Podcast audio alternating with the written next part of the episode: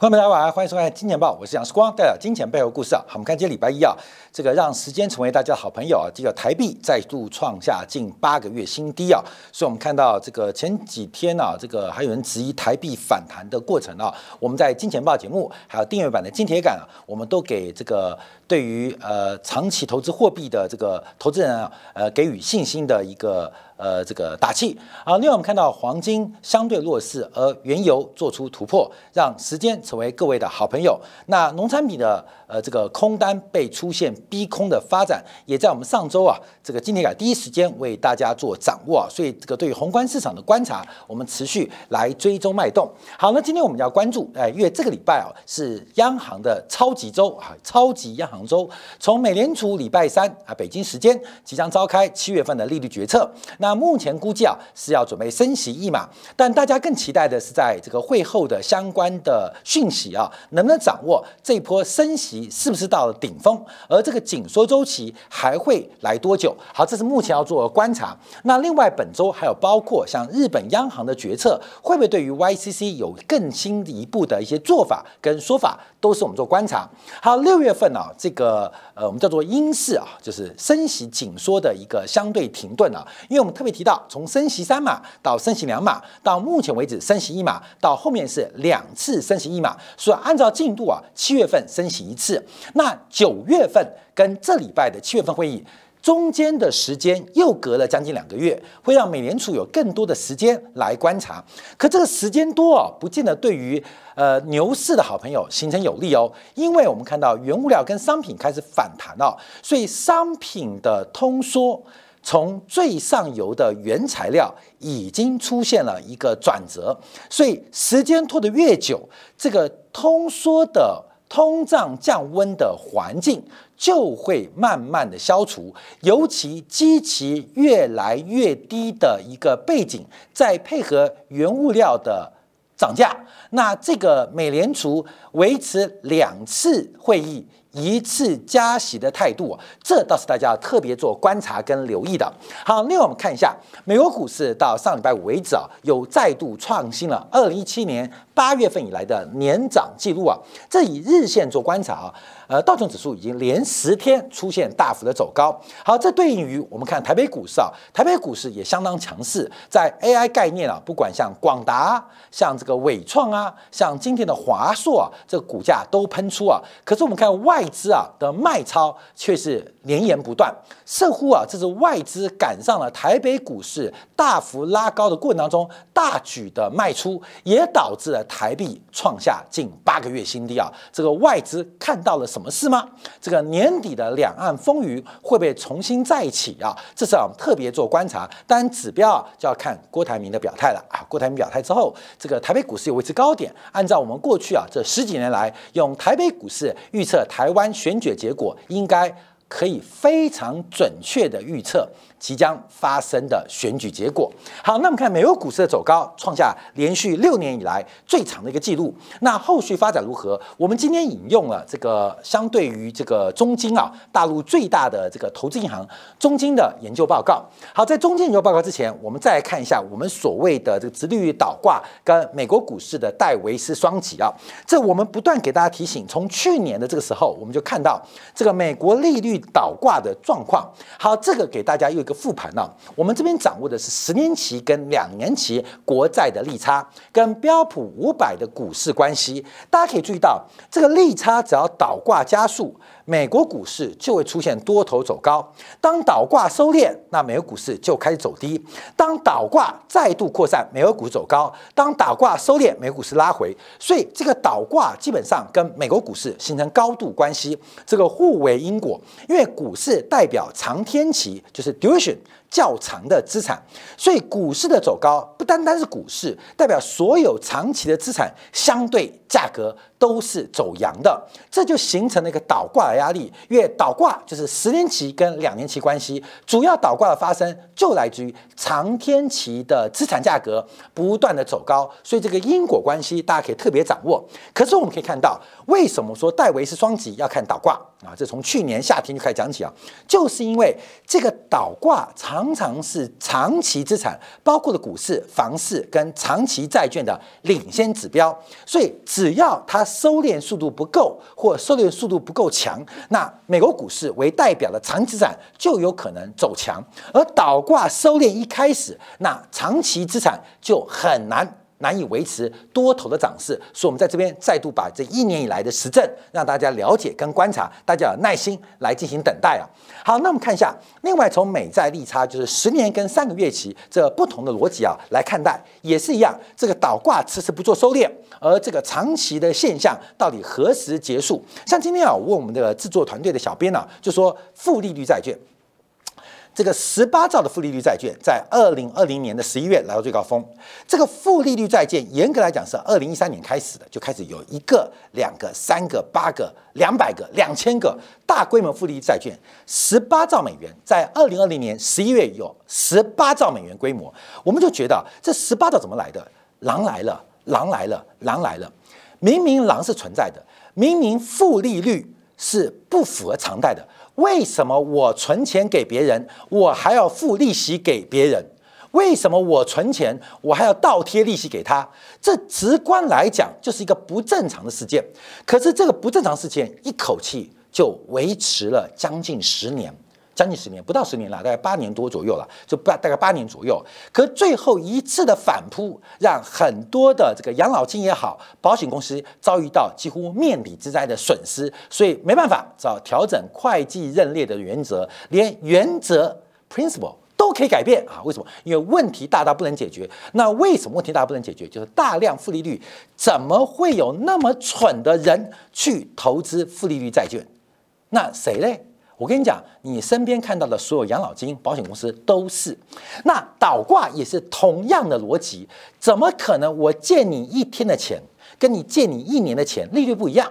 我跟你借一天啊，你收我十趴利息；跟我我跟你借一年，你只收我一趴的利息。你觉得合理吗？当然不合理。不合理的事情它可以持续维持，可维持的越久，下一次就不是改变会计原则可以挽救的哦。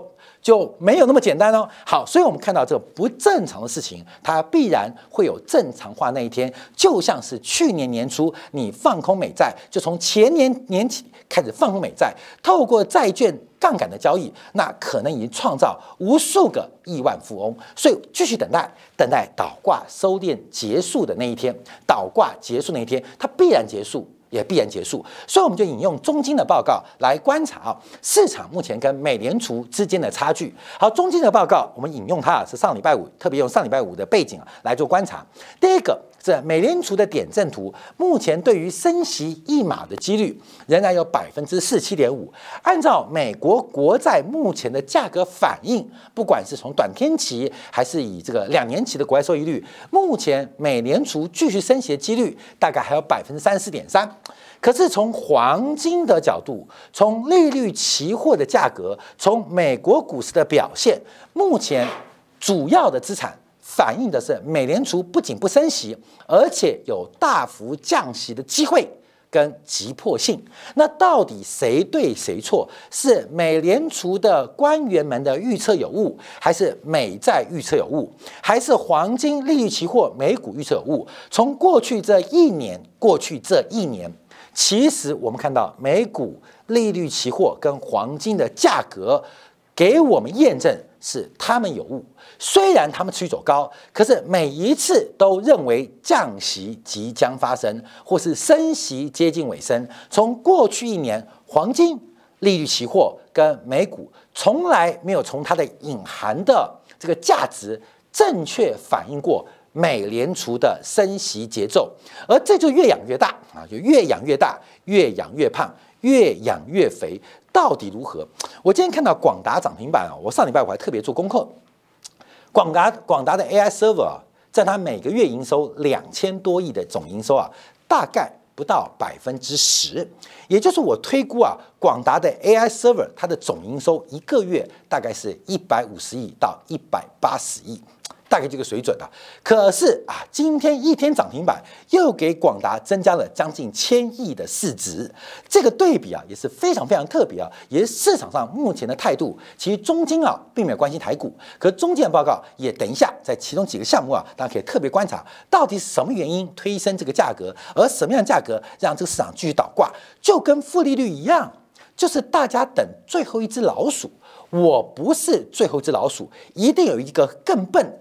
更呆、更蠢的老鼠会来接棒，市场上就进行这种博弈跟这种庞氏骗局的游戏，不断的发展。好，我们看一下，从细微图观察，第一个，黄金的隐含利率啊，是认为一年。未来一年将会降息一点六次，甚至有零点三九降息的几率。从这个美国国债则是相反，认为未来一年有加息百分之零点三四的机会，而且有加息一点四次的可能。所以光是美债跟黄金就打了架。好，另外看美国股市，美国股市以标普五百为例啊，以目前的价格，等一下我会细分啊，为什么现在隐含的是未来会降降息零点五七个百分。分点，也就是会降息二点三码啊，那为什么算出来的？等一下给大家分析。所以，我们看现在市场上跟央行在进行一个对坐，而这个对坐还在持续当中，持续多久了？持续将近一年啊，持续将近一年。好，那么看中金的报告。好，第二个看美国股市啊，因为美国股市目前来讲啊，中金的报告是从看空看多的比例来进行一个发挥。好，各位我们看一下，一个是长期，有经济学家讲啊。人没有长期，长期大家都死了。可事实上，我们观察啊，按照巴菲特逻辑啊，长期投资会发生什么事情？按照一个 CBOE 看空看多的期权比，当看空看多的期权比超过零点七倍，我拉条线哦，各位拉条零点七倍，这些所有的位置将来都会被跌破。这个将来。将来可能是三个月后，可能是三天后，也有可能是三个季度之后，不确定哦。可是历史上告诉我们，当看空看多比，尤其是买入期期权来到一个历史高峰的时候，所有的位置它将来都一定跌破，这都是泡沫行情。所以从过去经验，不管从二零二一年的经验，还是看现在的经验，还是看更持久的经验，都可以证明啊，目前来讲，这个美国股市或全球价格正在等待。最后一只老鼠上车，那到底谁会是最后一只老鼠？那这一拜除了美联储的利率决策，还有非常多上市公司，尤其是 AI，像微软、Meta 要公布财报，所以最后一只老鼠会不会在本周出现啊？我密切做观察。好，再往下看啊。另外，从这个估值的角度做掌握，因为目前美股的估值啊，按照这个本益比啊，动态本益比关注啊，它除了除了大幅高于历史均之外，从统计学的标准差来讲，它已经在一个标准差以外出现，一个标准差以外出现。这个一个标准差是什么概念啊？就是最近啊，不是有个台风即将靠近台湾吗？这个礼拜四、礼拜五会不会放台风假？一个标准差什么概念？就台风忽然消失的概念呢？按照气象学的统计率，这个忽然消失就是一个标准差啊，一个标准差。所以这个会不会一个标准差消失？我们现在出现了一个非常在统计学具有显著意义的投机机会。可这个投机机会，我们在过去一年不断提到，从美债殖率倒挂收敛来掌握，它倒挂一收敛。就是投机机会，倒挂一扩散，你的投机就要小心啊！这是我们不断提醒大家。好，另外从痛态估值做观察，事实上，美国目前这个收益率来做换算啊，收益率换算就反映出目前美债啊，美国政府啊，美联储有降息超过两码以上机会，就是零点五七的降息几率，因为只有美联储啊，未来一年之内降息两码二点三码，不然的话。标普的这个呃实质利率也好，包括了高收益债的利率也好，是撑不下去的。所以现在对赌，你知道吗？看谁先撑不下去。那撑不下去的，可能主要撑下去是等待最后一只老鼠来进行救援了。好，另外我们看到标普五百中金把它分拆成三个贡献：第一个是实质利率，第二个是盈利贡献，第三个是风险溢价。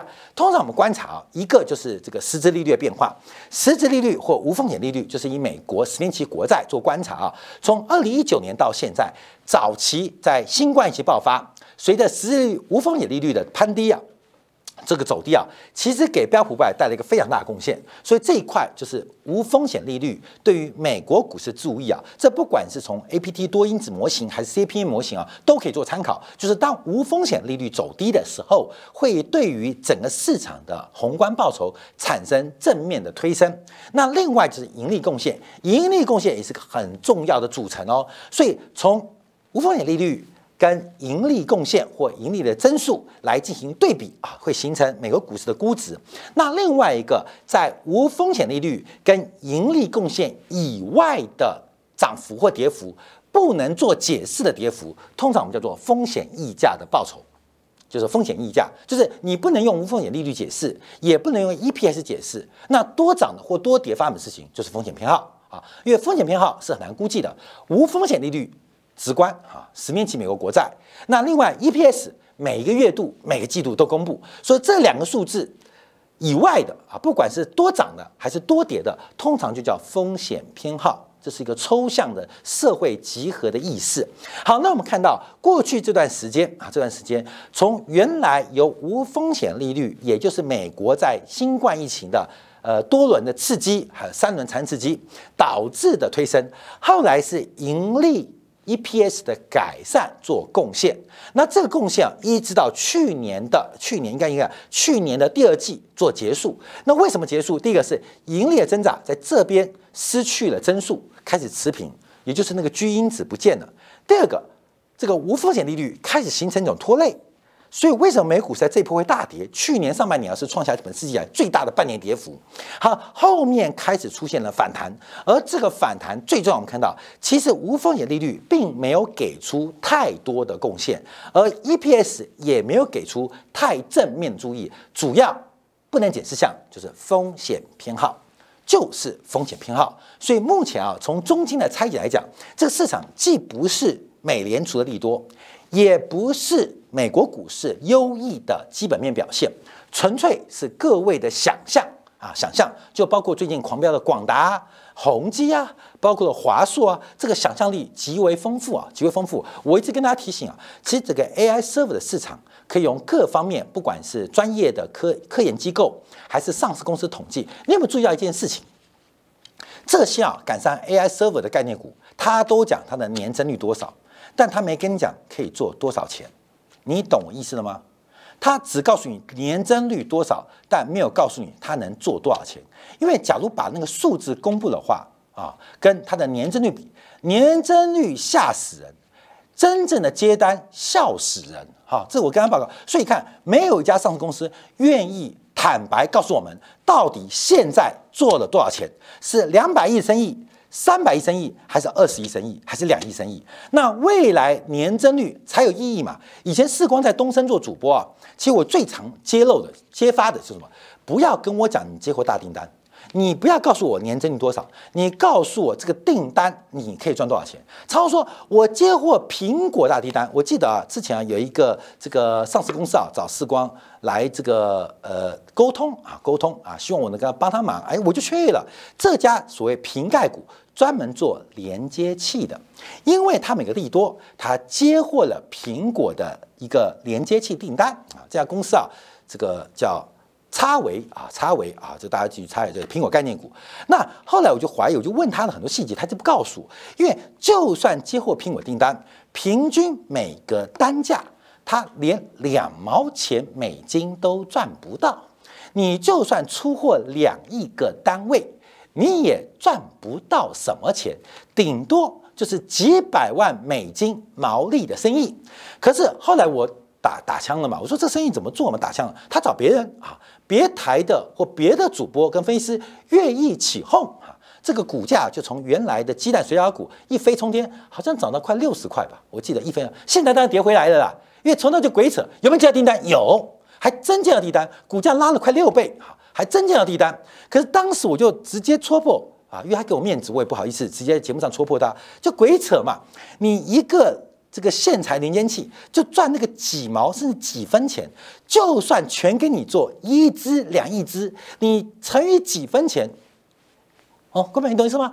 但台湾人炒股票，不要台湾人，全世界炒股票常常用题材、用概念股，到底赚多少钱？麻烦林白你告诉我，不要跟我讲真数哦，不要跟我讲真数哦，你知道？不要讲真数哦，那不要讲真数哦，就讲事光这个性骚扰的真数，还是被骂王八蛋的真数，很容易嘛。你懂吗？我随便摸一个，我的性骚扰增速就无限倍大，啊那我就是超级混蛋吗？极其太低了嘛。所以我说讲这个全部都是风险偏好，那这也挡不住。为什么挡不住啊？这个牛顿也讲过啊，这个什么都算得出来，他可以算出天文物理，可算不出人类的疯狂，但他算不出自己的疯狂，他坚持不下去，所以自己搞破产。好，我们再往下看啊，因为从整个未来的资产流动性来观察，那中金做的一个研究，我是觉得我很值得我参考了，我也分享给大家。他是。把美联储的资产负债表，尤其是美联储的这个等于是负债端，它减去了隔夜逆回购，减去了财政部的专项。好，这两个数字减项，哎，值得大家学习啊。因为今年报版就是告诉大家很多宏观观察的方法。那中金，我们就站在巨人肩膀上分享嘛。我这节目提了几提到几次啊，这个 overnight RP 啊，理论上它应该为零的，理论上啊，因为这个东西应该算紧急应急的工具，可是常态化之后就一直存在啊，规模还超过两兆美金。好，中金的算法是竟然把它减掉，哎。这个减法我就觉得很有意义，因为跟我想法一样。另外，他把财政户的一个这个国库代理的余额给减掉，真实反映美联储的资产啊。他用这个指标，所以未来我觉得要观察流动性，可以用中金的研究方法跟他的假设做观察。好，减完之后就出现了一个红色的一个线条，红色的线条又跟美国股市来进行对比，所以它。的意见啊，也是我觉得这个很偶尔支持啊，就随着第三季第金融流动性的支持变少，将会使得美国股市第三季的表现比第二季来得更弱。那到底第三季要找什么理由来拉回？那只能等待啊，只能等待。好，这是目前做观察的。好，另外我们看到他讲到了黄金啊，讲到黄金，它有自己的一个算法跟一个变化。我们之前都是用小模的呃大摩大摩的这个呃实际的线性模型做估计啊，按照中金的研究。因为它是倒算回来，按照目前实质利率、美元跟黄金的关系，以黄金一千九百六十块钱的价格，隐含的实际利率是百分之零点六。显著低于礼拜五市场真实利率的百分之一点四九，所以为什么世光对于黄金看法非常保守？在经验部分，我们一直有不断的跟大家解读跟观察。那大家越对震荡可能受不了，等下今天我们再讲一遍。所以观察，所以黄金目前相对是高估的。那另外另外来看一下标普五百。美债利率、信用利差，还有美股动态估值的关系，目前以标普的市盈率倒推，美债利率应该在二点七五十年期为例，就是无风险利率。可事实上，目前十年期的这个美国国债利率无风利率是三点八四，所以从美股跟黄金都可以看到，目前市场上是有非常高度估计降息的可能。降息的机会，并不是反映 EPS 大幅回升，主要目前美股推升，一个是风险偏好，另外一个就是降息的可能性，市场估计的非常乐观。好，那我们看一下美债，因为按照美债的逻辑，就不是这件事哦，因为美债啊，美债。好，关面我们看中间的报告啊，这个我们这个节目做给很多专业投资人看，内行人，他有六十年代三个月跟十年期这两个利差来计算。啊，一看我就看破手脚。为什么从六十年代？因为八十年代以后没有这种利差。那为什么往前追呢？不追到七年代，追到六零年代呢？因为当时啊，美国的这个收益率啊，动辄十 percent，动辄十 percent，所以利差来个一点五 percent，其实不算太夸张。你懂意思了吗？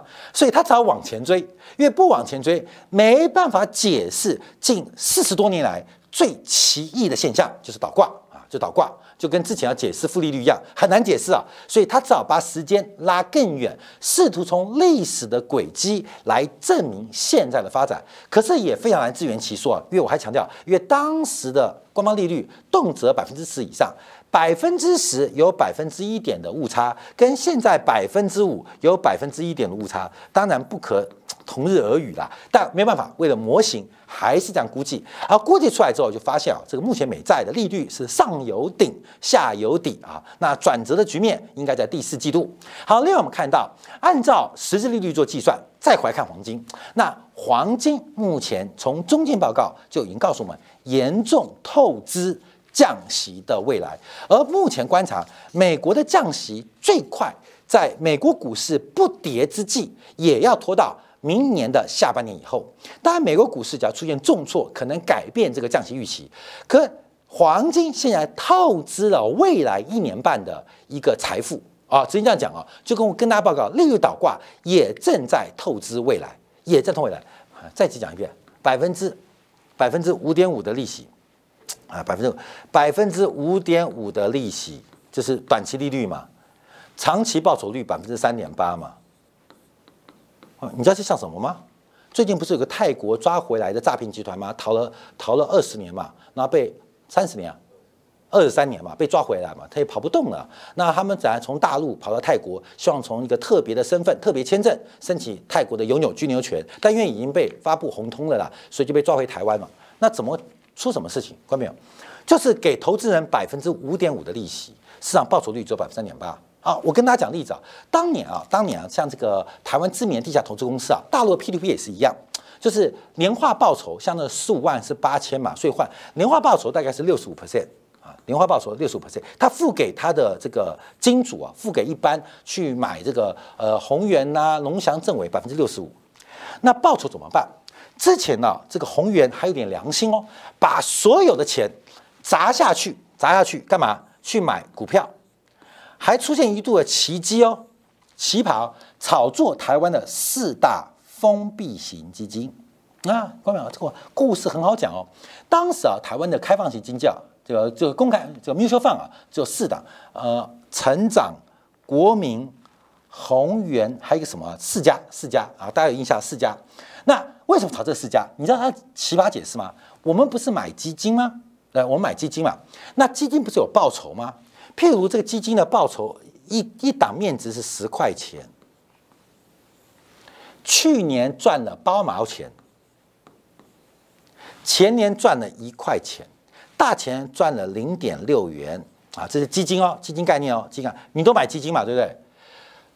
宏源的老板好聪明，他认为这个基金就是股票，应该算本一笔，所以我们买基金不是按照净值买吗？十块钱的净值就十块钱申购嘛，你买基金不都是按照净值申购吗？对不对？可是宏源老板说：“嗯，不对，应该要本一笔。既然它有长期的稳定报酬，所以可以算本一笔。所以，假如乘以二十倍本一笔，那这档基金应该是十六块钱。假如是二十倍本一笔，这档基金应该是二十块钱。所以，这些封闭型基金不应该按照净值来卖。哎，讲没有道理，其实有点道理哦。看到没有？有没有道理？有道理啊！因为基金它把你的钱。收购过来，然后去投资买台积电、买广达，每年会赚钱嘛？那有赚有赔，那上市公司哪一家不是有赚有赔嘞？所以既然有赚有赔，还会分红，那为什么不把基金当做这股票呢？给予它本一比的概念，你觉得有没有道理？有道理呀，天才来的。所以当时宏源就炒作这四大基金啊。因为他们是封闭型的嘛，筹码有限，就把这个净值啊，十二块、十三块炒到五六十块，哈，炒五十块，哥们就这样干，硬干。为什么这样干？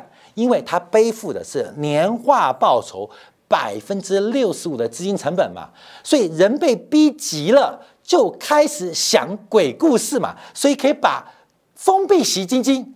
用本业比衡量，看到没有？不离谱哦，因为你听听还有点道理。你你说那也没道理吗？对啊，他拿你的钱，哎，谁上市公司谁不拿你的钱？都拿你的钱啊，拿钱去投资，赚的钱来分红，那不就是股票吗？不就是吗？为什么不能用本一比衡量基金呢？讲的蛮有道理啊，所以股价涨四倍。那为什么这个动机趋利？为什么会编出那么美好故事？你有多高息的成本，你被债主追多急，你就会编出最奇葩的故事。听起来像真的，其实狗屁不通啊，狗屁不通。那为什么？那为什么倒闭呢？因为不可能长期维持这种高利率报酬。虽然四大基金年化报酬也接近五成哦，被宏源这个龙翔炒作，可是还是资不抵债，最后嘣爆掉了。好看没有？这故事啊，再放下。现在的短期利率百分之五点五嘛，长期报酬百分之三点八嘛，这是全市场都在发生的嘛。这就是台湾地下基投资公司三大啊，就是呃这个宏源、农翔、政委，就是大陆前几年爆掉 P two P P two P 啊，放大一万倍，就是现在市场，就现在，你怎么可能用那么高的资金成本去投资那么低的投资报酬率嘛？那怎么办呢？开始编伟大的故事嘛。我跟你讲，人家可以编故事，大家可以编故事，只要你被钱逼急了，你什么话、什么事都敢做啊！这就是市场反应。所以现在听很多东西啊，观众朋友，你要冷静沉着。第一个，不是故事好不好听，也不是故事真假，你为什么要告诉我这个故事？一定你被钱逼急了啊！你懂吗？这个逼急之后啊，他讲出来故事啊，你就不要去推敲，你会去听一个骗子怎么。讲故事吗？怎么推理他吗？骗子是骗子嘛？这个市场现在就是这个状况啊！所以，关面我们看到，说不仅是股市，包括黄金以上，它不断透支未来的财富哦。那透着就看透支多久嘛？就一直透下去啊，就继续透支，继续透支。好，再往上看，那这边要讲到美元流动性了，因为从整个美元流动性就要关注喽。因为现在的美元从在岸跟离岸正在放缓。就是流动性吃紧情况，从欧元的货币互换基差，从日元的货币互换基差，从英镑的货币互换基差，看到美元在美联储紧缩并之下，反而逐步的放松。那这个放松，但是市场的杠杆跟货币的交易刺激的，这会使得美联储更有能力，更有能力加大收缩。啊，你要知道，美联储就不用害怕啊，会被金融条件过紧，不会从离岸的流动性看得非常明显。好，最后看一下啊，最后看一下，从整个美元指数的观察，还有包括未来美债对于美元需求，还有包括美联储 QT 的安排，那美元的未来前景，中间画一个虚线，准备创高，准备创高。所以我再次跟大家提醒到，不管最近啊，呃，前一阵子啊，这个人民币的反弹啊。人民币反弹，我们倒是比较乐观呐。这个人民币短期要休息了，可台币反弹，上个礼拜我还骂观众，我忘记我在今天改今天骂骂观众。今天今天啊我要骂了，不要来问我好不好？很烦呢，你懂意思吗？很烦呢。从二九三十点一、三十点二、三十点八、三十点九、三十一、三十一点二、三十一点三、三十一点四、三十一、三十一点四，哎，拉回到三十一块，开始哇哇叫，有什么好叫的啦？观众有什么好叫？你去看那些标股，NVIDIA 也没天天涨停板的嘛？对，不要每天哇哇叫，不是今天吗？又创八个月新低了。还有人说，哎，时光，你好朋友拿台币直接去存美元，可安好？好到歪掉，真的好到歪掉，好到不能再好。分享给所有金钱豹的观众朋友。好，感谢大家收看啊！稍后片刻，我们讲一个比较复杂的问题啊，就是今天啊，呃，碧桂园暴雷啦。香港股市被地产股给拖惨了。可上个周末，嗯，大陆出现一个新的消息，就是有关于城中村的改造。为什么要讲城中村？因为二零一四年有关于棚改的事件，当时引发中国房地产的起飞，引发全球商品触底的暴涨。而这一波的城中村要怎么解读、怎么观察？稍片刻在精讲部分为大家做进的分享跟掌握。